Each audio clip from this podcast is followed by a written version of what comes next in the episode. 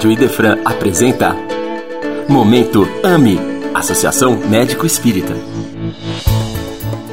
Olá, meus amigos, tudo bem? Aqui quem fala é o Dr. Rodolfo Moraes. Sou médico e falo em nome da Associação Médico Espírita de Franca. Bom, hoje eu gostaria de, através de dois pequenos trechos do livro Entre a Terra e o Céu, de Chico Xavier, através do espírito de André Luiz, uh, comentar a respeito da origem das doenças e da verdadeira forma como devemos enxergá-las em nossas vidas. No primeiro trecho que eu selecionei, diz o seguinte: Cada qual renasce na terra a exprimir na matéria densa o patrimônio de bens ou males que incorpora aos tecidos sutis da alma. A patogenia, na essência, envolve estudos que remontam ao corpo espiritual, para que não seja um quadro de conclusões falhas ou de todo irreais. Nesse pequeno trecho, André Luiz nos diz né, que a, a patogenia, ou seja, a, a compreensão da origem de um processo patológico, da origem de uma doença, ela envolve, envolve estudos que devem incorporar a noção de corpo espiritual. Porque no trecho anterior, como ele bem disse, deixou claro, quando a gente renasce na Terra, a matéria densa ela é ela reflete os patrimônios espirituais que já trazemos no nosso corpo espiritual. Tá? Ela reflete no corpo físico aquilo que trazemos no corpo espiritual. E o nosso corpo espiritual é o conjunto de diversas experiências nas quais fomos mais ou menos infelizes de acordo com atos e escolhas que se condiziam bem ou mal com o caminho traçado pelo Mestre Jesus. Então é da lei que as nossas ações negativas gerem desde hoje consequências negativas não só na nossa saúde física, mas também na nossa saúde espiritual, afetando aquela parte do corpo espiritual mais direcionada, mais relacionada ao erro em si. Levamos para outras vidas essas alterações. E quando para a matéria retornamos, essas alterações no corpo espiritual vão então ser a origem principal de diversas doenças catalogadas pela medicina. Então, quando concluímos que a origem de uma determinada doença está no corpo físico, seja por esse, seja por aquele agente causador, nós estamos sendo superficiais, embora necessários para compreender, as doenças. Sim, claro, a ciência médica ela é, é, trata e salva vidas há milhares de anos, lógico. Uh, mas sim, sem remontarmos a origem desses males, ficaremos sim na superfície. Tá? Não é que a superfície não precisa ser tratada, não é que o corpo físico não merece um tratamento adequado.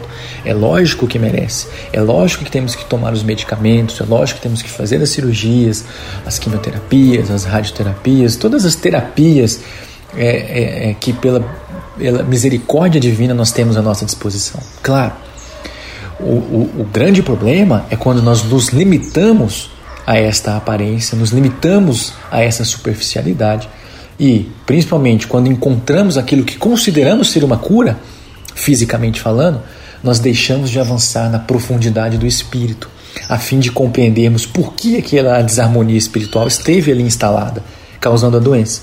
Qual foi a atitude que eu tenho ou tive que provocou essa desarmonia e qual comportamento eu devo assumir doravante para corrigi-la? Esse é o grande convite da doença. Convite esse aceito por muitas, muito poucas pessoas. A imensa maioria de nós nos limitamos à superfície das coisas. Tá? E ao imediatismo daquele que consideramos cura, que na verdade nada mais é do que o restabelecimento de um estado físico que nos permita continuar sendo as mesmas pessoas de antes. Então eu quero a cura, na minha concepção, para que eu possa continuar errando para que eu não faça, para que eu não tenha que fazer uma revisão do meu comportamento, de minhas atitudes, quer seja nessa, quer seja através de minhas tendências trazidas de outras vidas.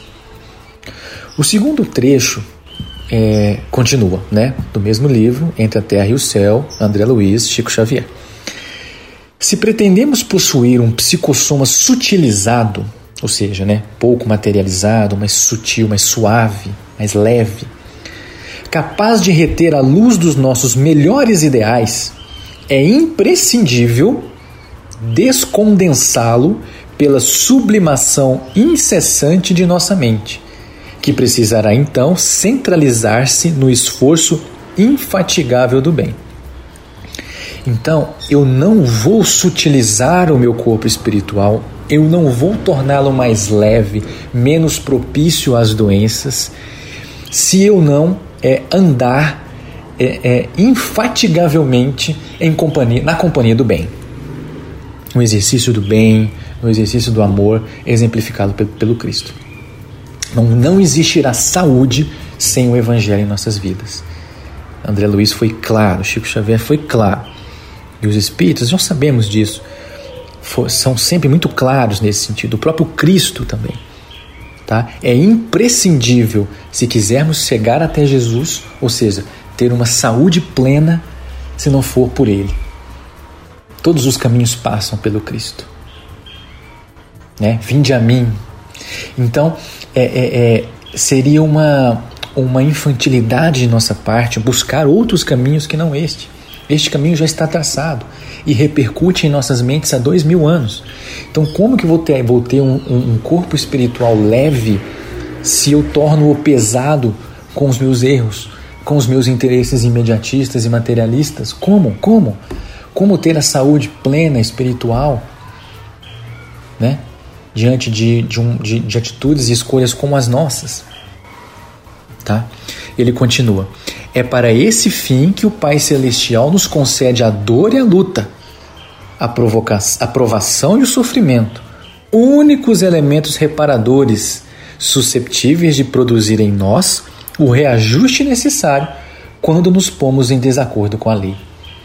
Então, quando nos pomos em desacordo com a lei divina, e nós o fazemos todos os instantes, todos os dias, por diversas encarnações, somente a dor, somente a aprovação e a luta para nos restituir ao caminho correto. E inclusive para nos restituir à saúde. Então, nessa perspectiva, numa perspectiva espírita de saúde, a doença passa a ser o remédio. Aquilo que abominamos, que fugimos, como a doença, a dor, na verdade passa a ser a nossa redenção porque nós a entendemos como uma oportunidade de resgate, uma oportunidade de aprendizado, uma oportunidade de mudança de conceitos, de novas escolhas, de novas semeaduras. Então nós mudamos a nossa perspectiva sobre ela.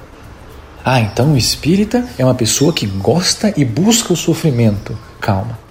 Se o espírita sim o está fazendo, está errado. Entendeu errado. Nós devemos buscar a cura, nós devemos buscar o alívio de nossas dores físicas. Lógico, como eu já disse anteriormente, a medicina está aí e a misericórdia de Deus sobre nós tem que ser usada. Mas não nos limitarmos a isso. Entendermos a lição e aproveitarmos a lição. Eu posso muito bem ter a sabedoria suficiente para tomar um analgésico, fazer um tratamento, sofrer menos do ponto de vista físico, mas fazer o ajuste espiritual ao que fui convidado e não errar mais, ou corrigir a minha postura, ou melhorar as minhas escolhas daí para frente. Esse é o verdadeiro, essa é a verdadeira compreensão. Não é uma busca é, fútil, uma busca é, sem proveito por uma dor, através de um, de um masoquismo, talvez. Não, não é, não é bem assim. Somos filhos de Deus, merecemos buscar a nossa felicidade. Mas o que Deus pede de nós, o que Jesus espera de nós, é que através dessas dores, por nós mesmos provocadas, é da lei, nós possamos fazer a nossa renovação íntima. E quão poucos o fazem, aproveitam os momentos de doença para realmente incorporar as lições do Evangelho. A maioria de nós, infelizmente, após um breve restabelecimento da saúde orgânica, volta às mesmas práticas anteriores, esquecidos da lição mais importante que a doença nos deu a oportunidade de gravar em nosso coração. Bom, espero ter no mínimo provocado alguns raciocínios, alguns pensamentos que inclusive nesse momento eu compartilho com vocês. Eu também fico muito reflexivo com relação a isso é, na minha própria vida. Fiquem todos com Deus e até a próxima.